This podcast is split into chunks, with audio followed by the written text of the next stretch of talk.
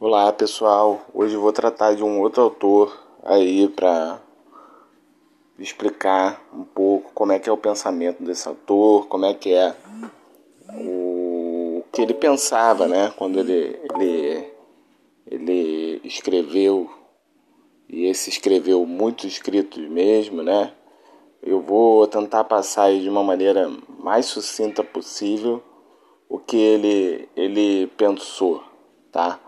Bom, é, primeiro vou dizer assim que é um dos autores mais polêmicos em relação à sociologia, porque as suas ideias não ficaram só no campo da, da sociologia, né? Elas foram também usadas como é, instrumentalização política, ou seja, é, a gente vai ver muito das ideias do Marx sendo colocadas ou ditas no chamado socialismo real, ou seja, na União Soviética, na, em Cuba e alguns movimentos até mesmo aqui no Brasil, né, e partidos políticos. E isso foi mundial. Tinha também um partido muito forte comunista nos Estados Unidos, da própria Alemanha. Então, uma das primeiras questões que eu sempre gosto de colocar é a diferença entre o que as pessoas se apropriam do, do pensamento do autor e de fato o que ele pensou, tá? Então o Marx, é, ele é alemão, né? Nasceu em 1918, tá? Morreu em 1883. Era de uma formação judia, embora não fosse é, judeu, não, não era praticante, etc. E a primeira coisa que chama a atenção dele é a vasta formação em economia, história, filosofia, jornalismo. Então ele depois ele se muda para Paris se mudou também para em 1844 e ele vive um pouco também em Londres ali na, na na Inglaterra, onde foi o berço do que ele estava apresentando do capitalismo, como ele estava fazendo, tá? Falando da, do desenvolvimento da, da indústria, etc., as mudanças que estavam acontecendo do campo para a cidade, enfim. É, ele viveu no século XIX, Tá? É, no século XIX, a Europa era um momento muito instável devido à Revolução Francesa, às insurreições da monarquia e aristocracias, tanto que depois vai ter uma contra-revolução dessas é, antigas, é, vamos dizer assim, nobrezas. E ele escreve alguns textos, né? por exemplo, o, o, um texto que ele escreve do Luiz Bonaparte, então ele escreve muitas coisas, tá? É, há um processo também de industrialização e ele tenta explicar essas mudanças, as transformações na evolução da, da, da sociedade. É, então, a partir dessa ideia, eu vou apresentar, assim, vamos dizer assim, os rudimentos da, da ideia do Marx, tá? Então, qual é a principal questão que, que eu vou apresentar aqui? É o que a gente que eu quero dar conta de um pequeno pedaço da obra do Mar, que é a ideia de materialismo histórico, que isso se desdobra não só na análise que ele faz da produção material, mas também na análise é, das classes, né? que é uma das grandes questões do Marx, é analisar as classes né, a distribuição de renda a partir dessa, dessa questão. Né? Então, eu costumo sempre dizer o seguinte, né? A gente ouve falar muito é, um ditado popular chama, mais ou menos assim, né? É, digas com quem tu andas, te direi quem tu és, né? E a gente quer dizer o seguinte, ó, aquele cara você tá, fala uma coisa mas na prática ele anda com fulano, ele tem uma outra postura na sociedade, digamos assim. E eu gosto sempre de pensar o seguinte, né? É um pouco, né? Um, uma inversão que eu faço, né? Diga como produzes, te direis que sociedade tu és. Ou seja, a ideia do Marx é que qualquer sociedade você não deve estar tá vendo o que os homens falam, dizem, pensam ou, ou, ou falam no mundo público, mas sim quais são as bases sociais de que elas estão sendo formadas. O convite, então, do Marx é que a gente passe a analisar as bases de materiais de produção. E são elas, essas bases que sustentam, é que vão nos mostrar como não só tá a distribuição de renda, a produção, como tá essa, essa, essas relações, tá?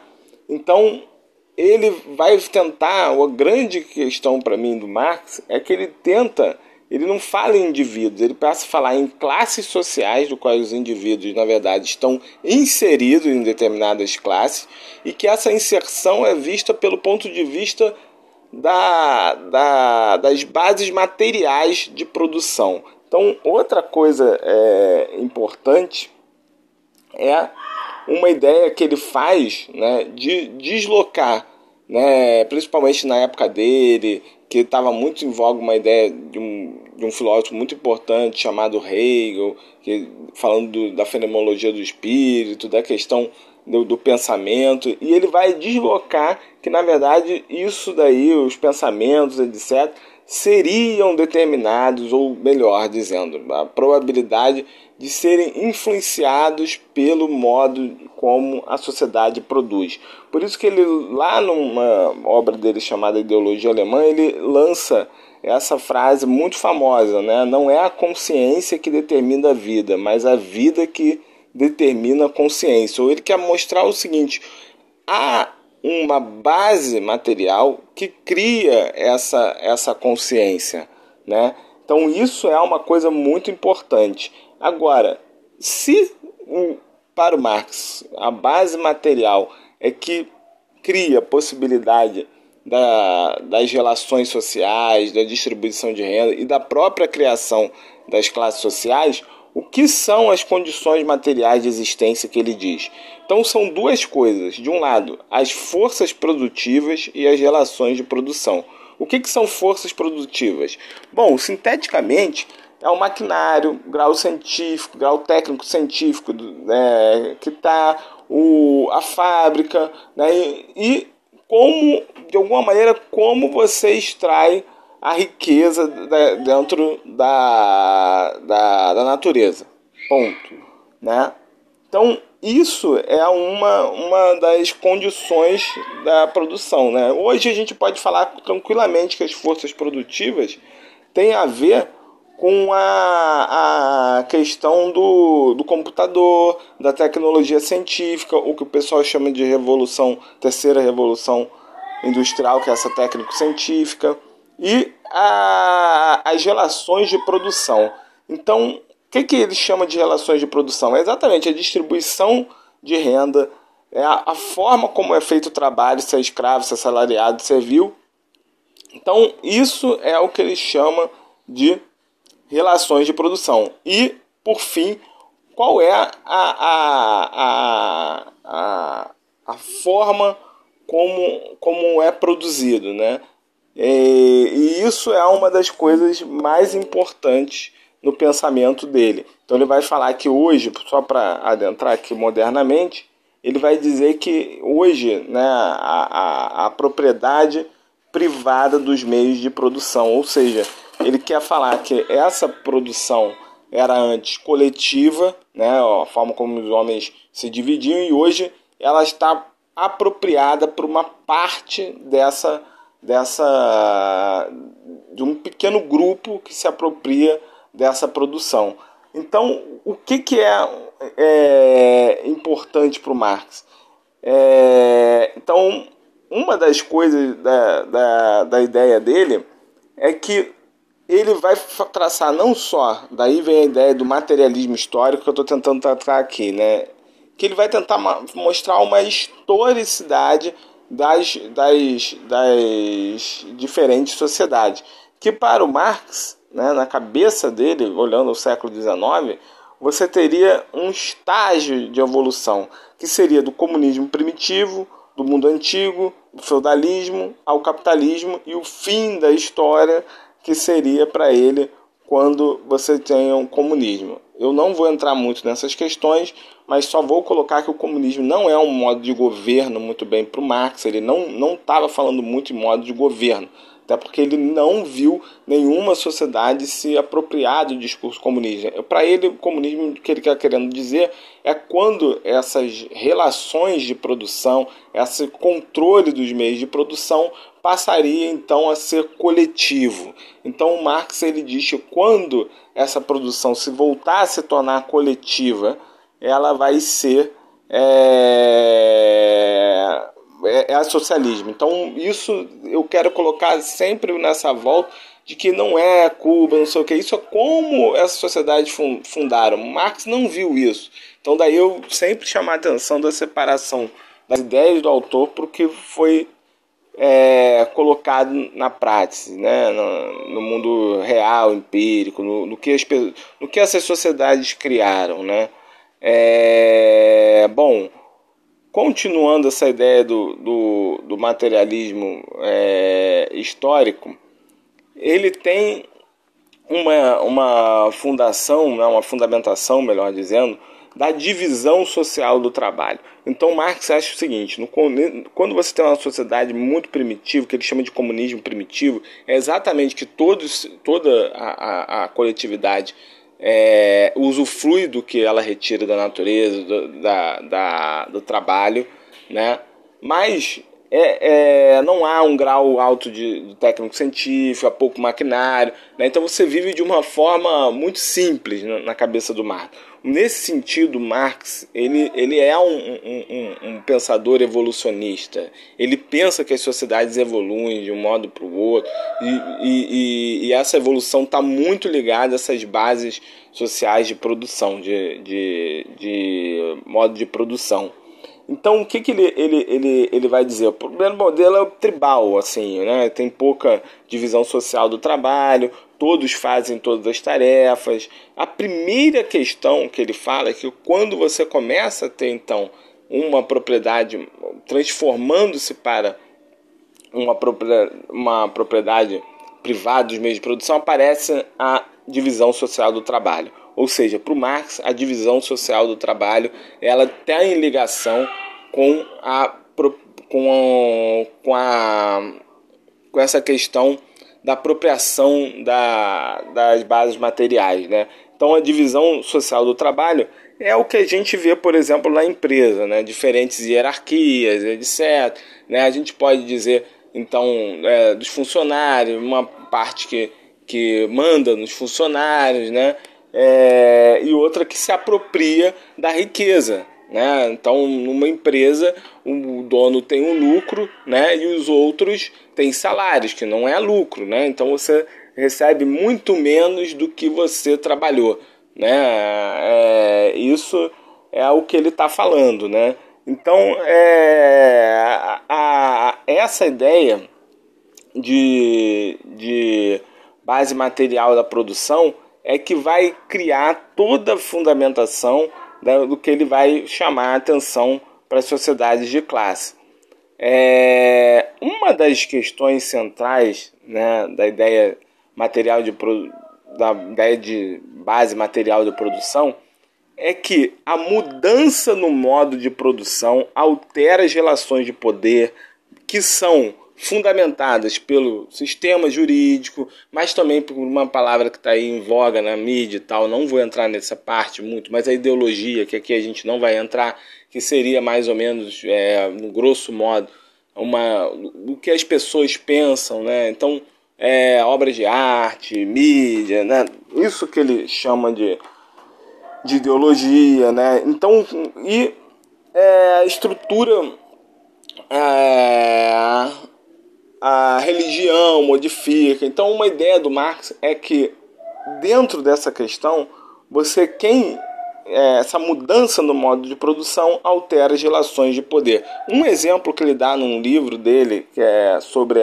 a ideia da, da reforma protestante, ele liga claramente a reforma protestante a uma nova religião da burguesia. A gente sabe que a reforma protestante se apoiou na burguesia contra o Estado que era controlado pela Igreja Católica na época, e ele diz: olha, mudando as bases, então, em vez de ele enxergar né, é, uma luta né, de, de posição ali entre a Igreja Católica, a nova religião que está se formando e o apoio da burguesia, ele vai dizer o seguinte: mudou as bases materiais de produção, a, a, a produção deixa de ser, fica mais, é, se torna, é, vai se desenvolvendo para o capitalismo, etc. Você, então, vai ter uma nova religião né, que funciona como uma ideologia, ou melhor dizendo, ou podemos dizer assim, que dá fundamentação àquela prática. Então, essa é a ideia dele. Mudança no modo de produção altera as relações de poder.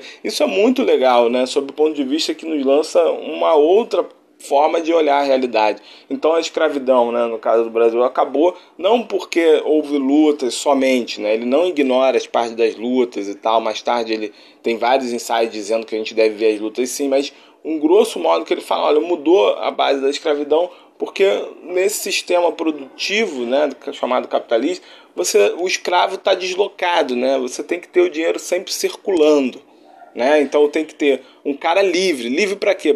Para ser bonzinho, sistema não livre para que ele possa é, receber o salário, voltar para casa, consumir na birosquinha. Esse consumo na birosquinha vai gerar é, é, um, um capital para o outro, um lucro para o outro, né? Então essas pessoas precisam ser livres. Então, é, a ideia né, da escravidão, por exemplo, a gente começa a pensar nesse modelo dele, é que ela acabou não por, por somente porque houve revolta, tal, porque o modo de produção se alterou. Então, dentro desse bojo, são as bases materiais que fundamentam o que são os homens. Como eles produzem, então, modifica a percepção e a condição é, é, da realidade social que a gente está inserido. Né? Então, é, essa é um, uma, uma fundamentação do Marx, né? ou seja, é, essa estrutura que eu falei lá em cima, né, antes, das forças produtivas e relações de produção, elas criam então a forma como a, vai se assentar as lutas políticas, a distribuição de renda, a própria configuração de como está sendo a, a base, como está sendo, desculpa, a, a produção, né? se ela é coletiva ou se ela é privada, né? dos meios de produção, que é o que ele reconhece no capitalismo. O que ele quer dizer então com. Agora eu vou avançar, né? Então, como ele viu mais o capitalismo, ele está sempre fazendo a reflexão do capitalismo para trás. Então ele diz que uma das diferenças do capitalismo para os sistemas antigos é que essa propriedade é privada dos meios de produção. O que, que ele quer dizer com isso? Então eu vou dizer de uma forma muito simples. Né? Imagina que é, é, eu vou na, no, no supermercado extra fazer uma compra. Eu compro lá, os trabalhadores trabalham, ganham um salário, né? eu compro lá mas aquele trabalhador que trabalha, no final do mês ele ganha o salário dele, mas ele não fica com os lucros de lá. E a produção, ou seja, o que, o que se produz lá no, no, no extra, né? É, ou, que não produz, né? o extra só incorpora, mas essa produção é, e esse lucro não fica para o trabalhador, não é distribuído igualmente. Ele é apropriado pela é, pela, é, pelo dono de lá, que hoje o Marx não viu isso, mas a maioria dos donos de empresas não são de pessoas físicas, são pessoas jurídicas. Mas isso não muda de que essa, esse ato, vamos dizer assim, de que quem recebe e quem lucra com aquilo ali, né?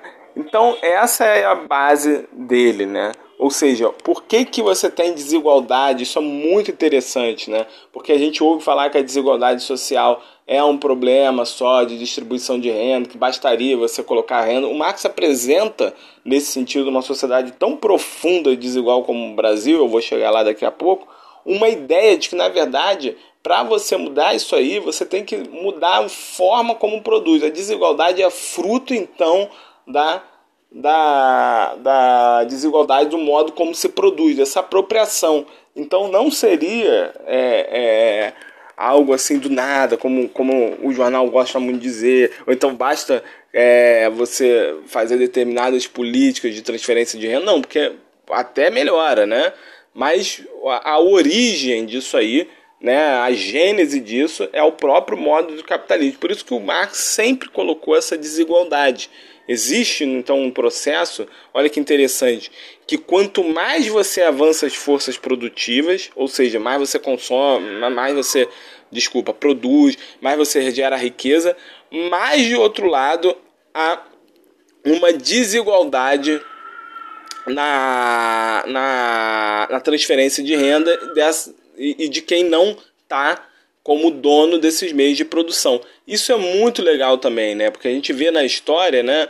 Aí tem é, um, um, autor que escreveu um livro chamado Casa Grande Senzala, que ele conta da, da vida dos escravos e do senhor, que é o Gilberto Freire, que ele escreve que a, a, em relação à renda e tal, em relação a, aos meios de que o, o, o, senhor de engenho tinha, ele tinha mais dinheiro, lógico, mais poder, estado, mas ele comia quase a mesma coisa, né? Não, a riqueza era muito mais por status né? e por ter escravos do que uma desigualdade no sentido de ele ter uma comida diferente e tal. E hoje você pega, né, desloca isso, ele estava falando da colônia, você pega a colônia e, e, e, e, bota e pensa na desigualdade social. Hoje a desigualdade social é muito mais profunda entre a diferença entre o rico e o pobre, né? Então o, o, o, não é só é, status e posição e terra, né? É, é, é, acesso à educação, acesso ao saneamento básico, né? Então a, a, a, o hiato se aprofunda. Isso é muito legal porque a gente pensa muito né, nessa ideia de que o capitalismo é bom porque produz o meu iPod, meu, meu não sei o que, meu, meu celular, minha tecnologia, e não vê que na verdade há um, uma melhora de, de vida em geral que é coletivizada e democratizada, mas a distância social é aprofunda é, muito. E num país é, de herança escravocrata, racista como o nosso, isso fica muito mais complicado, né? muito mais difícil de se lidar. Então, voltando aqui para o pro, pro, pro Marx, né? a gente pode então pensar o seguinte: é, nas classes sociais. Tá? Então, qual é a ideia então dele? A ideia é o seguinte: olha, essa base material vai formar então uma distribuição das classes sociais. O que são classes sociais? Então aqui eu quero fazer um, um, um, um recorte visceral com o que a gente ouve no senso comum, no jornal, que classe social para a maioria das pessoas, se você perguntar na rua, na esquina, são é, é, ligadas a, a, a quanto que a pessoa tem.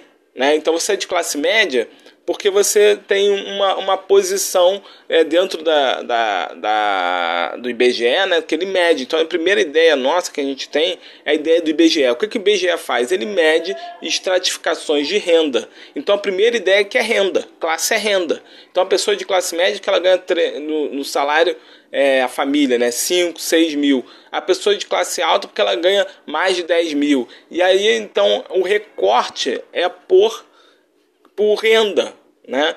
E o Marx nega isso. Ele diz que o grande recorte da distribuição de renda é, na verdade, quem é, é a posição, melhor dizendo, que os indivíduos ocupam nessa estrutura produtiva. Ou seja, é, é, o que a gente toma como renda, na verdade, é consequência de algo que a causa é como nós os distribuímos dentro dessa posição de renda, né?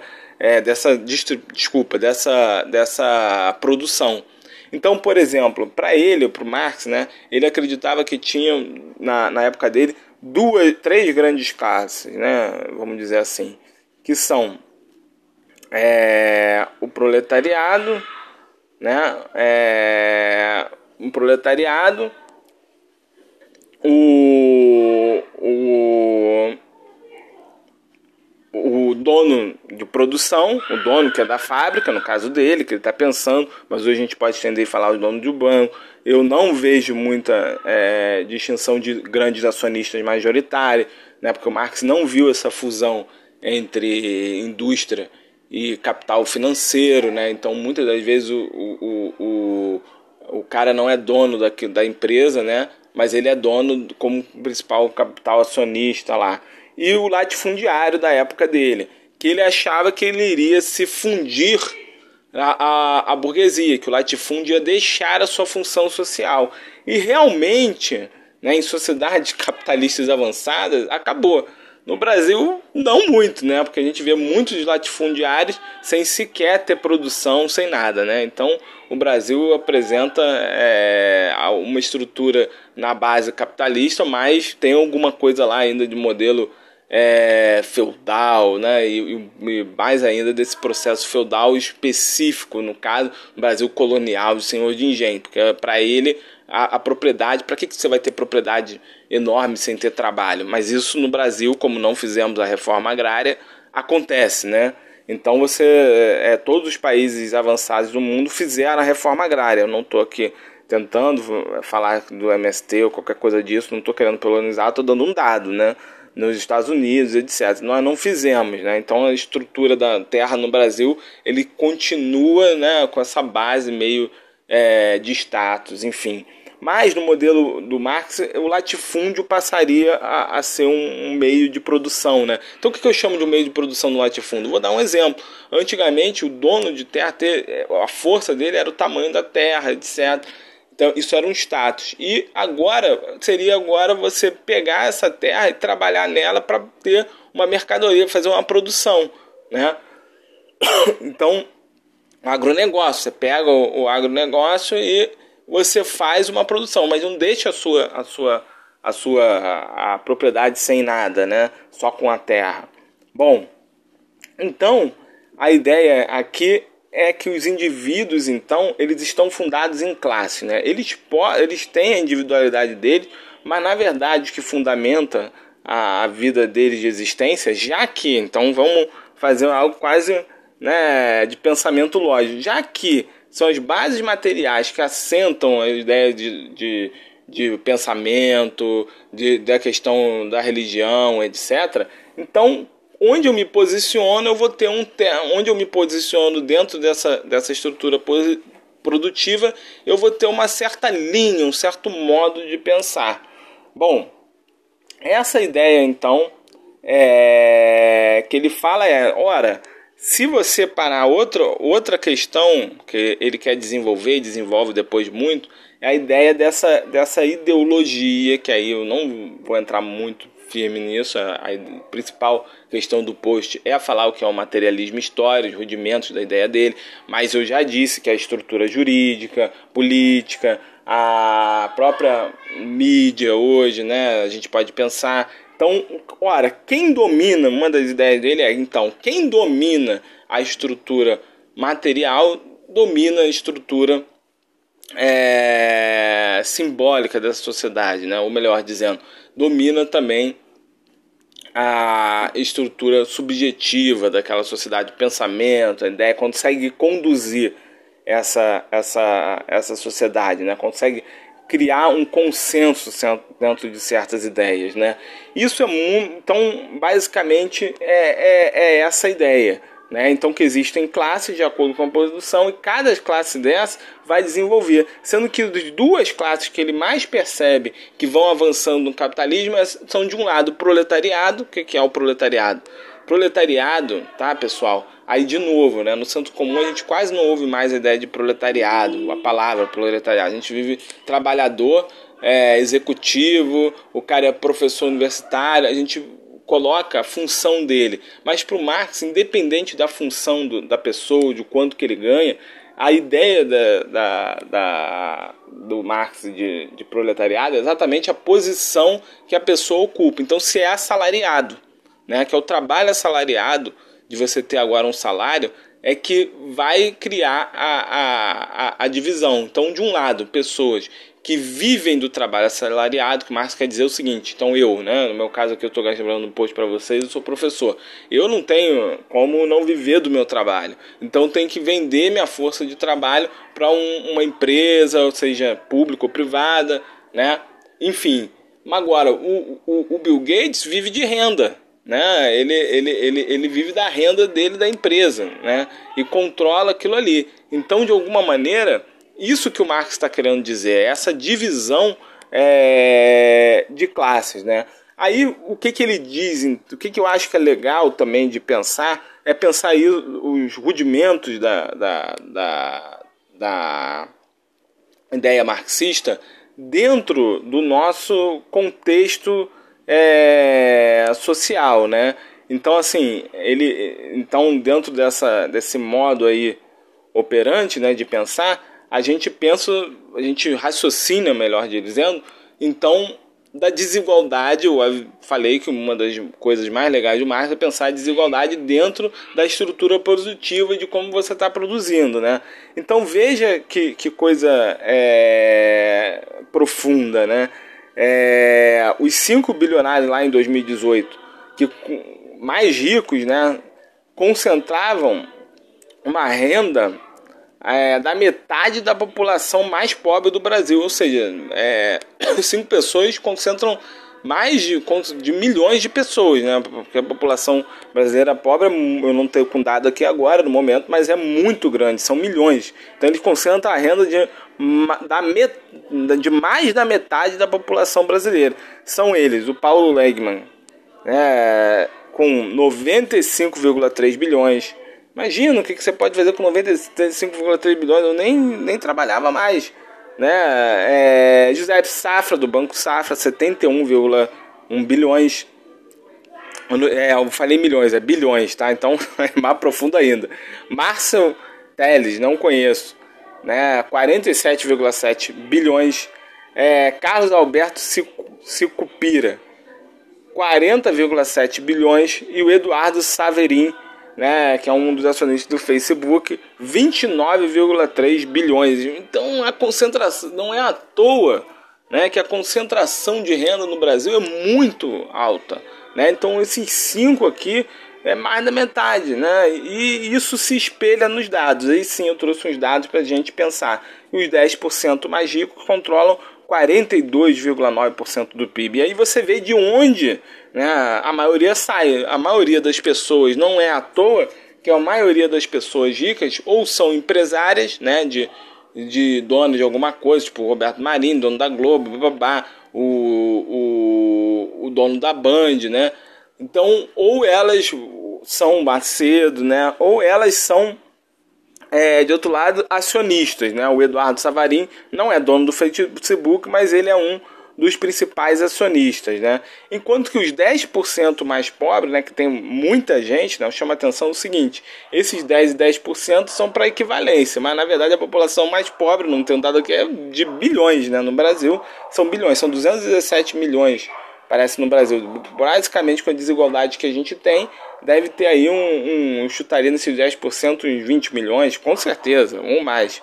É, bom, os 10% com, tem 0,8% do PIB. Então você vê que é uma sociedade muito desigual e quando você abre essa sociedade, né, você percebe a desigualdade, mas fruto de quê? Da distribuição de renda. Isso que a gente ouve falar no noticiário. Mas de onde vem a, a distribuição de renda? Né? Vem no caso da, dessa desse, da, da produção aí, né? de como você produz. Né? É como se você falasse, ah, é, tabagismo, né? quem fuma e tal. Pô, você tem um, um, um, um câncer, a pessoa fala, pô, você tá com câncer. Mas de onde vem esse câncer? Vem, vem do cigarro, né? Uma boa parcela, somente câncer de pulmão. E a pessoa fala assim, não, não vem não. Né? Acho que, como assim, né? Então, de onde vem a desigualdade social?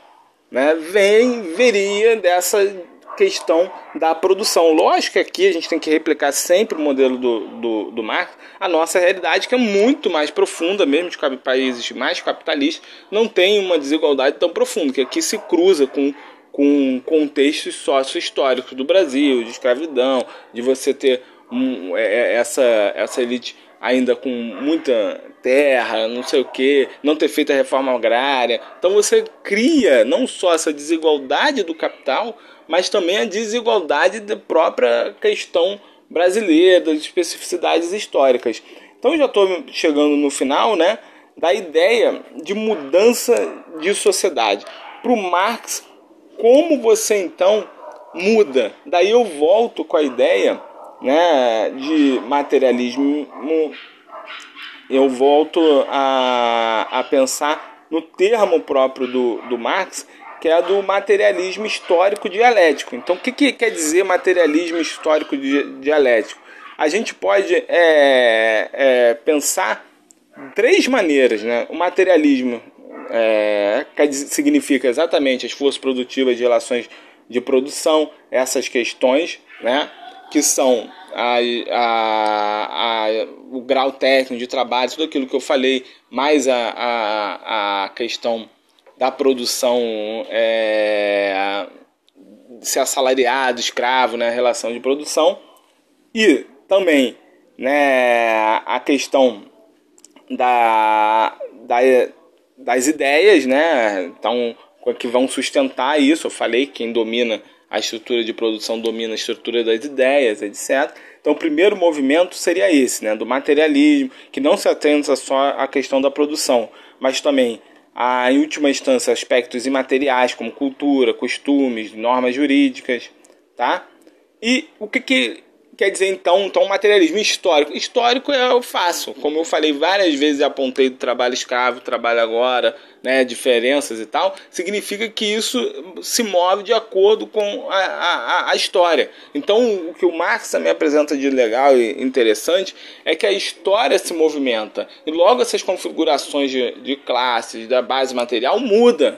Né? Então, isso não é, é estático, é ao contrário, volátil, está sempre mudando, né? Lógico que não é de hoje para amanhã. Hoje você vai acordar, o, o Brasil vai estar com a mesma estrutura produtiva, a mesma classe social, mas significa que ao longo da história você tem classe. Por exemplo, a classe do, do senhor do engenho não existe mais. A classe daquele cara que fazia o, o, o trabalho de trazer escravos de lá né, que, e vender para cá, que eram, que eram o, o do tráfico negreiro, não existe mais. Né? E assim por diante. Significa que isso, esses desenvolvimentos é, dessas condições materiais são historicamente datados. E a ideia, e aí sim a gente, então já falei, materialismo histórico, e agora o dialético. Dialético significa, então, a, a frase dele toda é materialismo histórico dialético, que significa o seguinte: significa exatamente as contradições entre os elementos. Né? Então, que contradição principal? A contradição entre renda versus a produção, que eu falei, a contradição que, é, que você tem muita riqueza, mas em compensação ela está concentra ela tá concentrada, a, a contradição entre quem, quem produz e quem se apropria dessa produção. Então, isso que, que ele quer dizer que há uma contradição né? Ele apresenta então nos seus postulados várias formas de contradições. A principal é essa entre burguesia e proletariado, tá? Então quem manda e quem obedece um pouco e quem de acordo com quem é, produz, né? É, e por fim, né, para finalizar aí a, a questão da apresentação do materialismo histórico, histórico dialético, é, que eu acho que eu apresentei de um, já um pouco, é uma pergunta que é como então essa sociedade muda. Então, uma das coisas que o, que o Marx vai dizer é que, na verdade, a verdadeira forma de mudança é quando há uma luta de classes. Ou seja, o que, que significa luta de classes? Significa quando classes distintas que têm interesses opostos, é, ideologias opostas, a partir do, do como ela é, produz, né, então, no caso moderno, que o Marx estava analisando sempre o capitalismo, não analisou muito as sociedades antigas, é a burguesia e o proletariado. E aí ele dá um exemplo histórico bastante interessante para ele, que é a Revolução Francesa. Então, o que, que ele diz da Revolução Francesa, esse episódio, né, para quem é, recordar, é quando tem a tomada lado da Bastilha, a, a, a, chama-se né, o fim do termo do antigo regime, que é a sociedade nobiliária, etc. Ele diz o seguinte, que a gente pode ver aquilo ali como uma luta de classe entre a burguesia, que já estava sendo bem presente na, na, na parte econômica e social, mas que ainda não dominava aquela sociedade. E essa contradição entre burguesia e proletariado é que cria então a possibilidade da Revolução Francesa, né? Então a Revolução Francesa por Marx é exatamente a tomada da burguesia pela é, via da política, mas ela só tomou, é, essa é o ponto chave, a política porque ela antes já tinha é, se associado a esse modelo de produção novo que era o capitalismo, né? É, e então, esse daí, em grosso modo, é o que ele fala do, da, das lutas de classe como motor da história. Então, para ele, as revoluções, as mudanças são sempre a ver com essa ideia aí de, de, de classes sociais, tá? Então, eu acho que esses são os principais rudimentos aí do, do, do Marx, né? Acho que a importância dele ainda é muito grande, porque embora tenha sofrido muitas variações, o seu modelo dele, então hoje tem escolas chamadas marxistas, né? E, e, são exatamente a ideia que, que por mais que façam contraponto ao Marx, eles ainda pensam que a estrutura produtiva é, tem implicações políticas, históricas, etc. E isso daí é, é importante, né? E é, a gente sempre chama atenção, principalmente hoje no mundo do Brasil, olhando o Brasil hoje, essa questão de, de, separar a política, né? Então, o que, que o partido X, Y, Z falam do, de, de, socialismo e do que o Marx pensou. Marx não assistiu nenhum desses socialismos. Marx morreu no século XIX. Então, os rudimentos dele eram esses. É, é, como era um governo para ele. Não, não tem muito bem é, esses escritos, né? Do, do, do Marx, né? Tem alguns escritos, mas não que formam um todo que você possa ver e tal. Tem alguma coisa na linha política dele, né? Que ele, ele viu algum, assistiu alguns episódios de tomada de poder né, dos operários e, e, gostou. Por exemplo, a Comuna de Paris, mas isso é um assunto para uma outra aula. Mas assim, não confundir o Marx pensador com as posições políticas que você é, adota os sistemas. Né? Então, Marx não está na União Soviética, foi a União Soviética que falou né, desse modelo. Né? Então, do que as pessoas reivindicam é, do Marx. Mas o Marx mesmo, ele morreu no século XIX.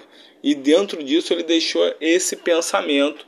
Então a importância dele também é no mundo político, no mundo é, econômico ele deixou. A gente não tratou aqui uma obra chamada O Capital, que ele tenta de pensar como funciona a mesma base capitalista, né, das trocas, da distribuição da, da, da renda, como é que você oferece salário, preço e lucro, né, que eu acho que é a obra dele mais comentada e famosa, e essas bases que eu apresentei estão principalmente no, no, no, no na ideologia alemã e também na, no manifesto do Partido Comunista, onde ele diz dessa questão da luta de classes, né? essa questão de que a, toda a história é a história das lutas de classe.